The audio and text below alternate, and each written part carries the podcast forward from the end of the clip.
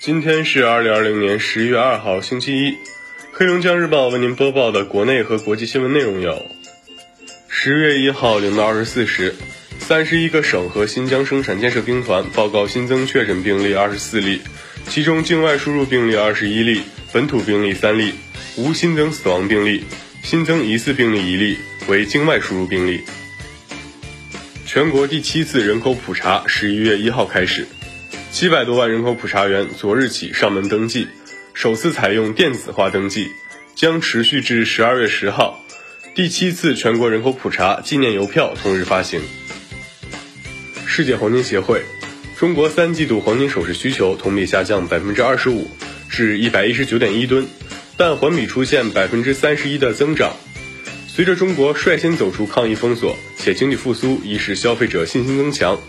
中国的黄金需求有望继续加快增长。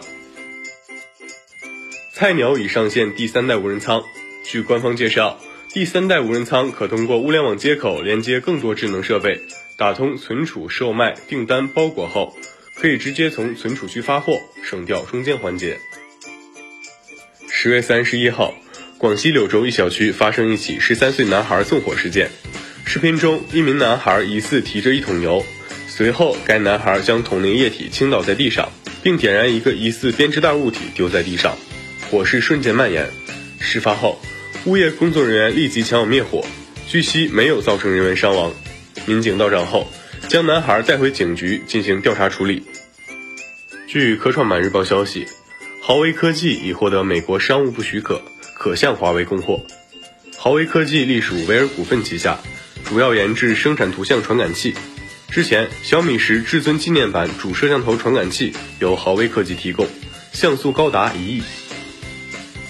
路透社刚刚消息称，世卫组织总干事谭德赛十一月一号表示，他已经被确定为新冠阳性病例的接触者。他表示自己感觉良好，并且没有任何症状。我被确定为一个新冠检测呈阳性的人的接触者。我很好，并且没有任何症状，但在未来几天会按照世卫组织的方案进行自我隔离，在家中工作。谭德赛在推文中写道：“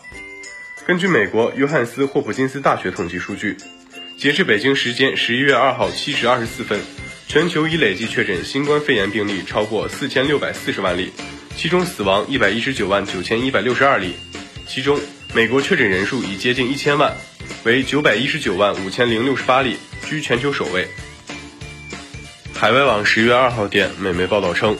被誉为美国抗疫队长的福奇表示，因担心那里所有的感染者，自己已避免亲自去白宫活动。据法新社十月三十一号报道，斯里兰卡官方证实，近期分批退还自英国非法运抵该国的有害垃圾，为整个南亚地区开创了良好的维权先例，并向某些西方发达国家释放出强有力的信号。我们不再是你们的垃圾场。今天的黑龙江日报国内和国际新闻就是这些。编辑杨欣欣，我是程琦，感谢收听。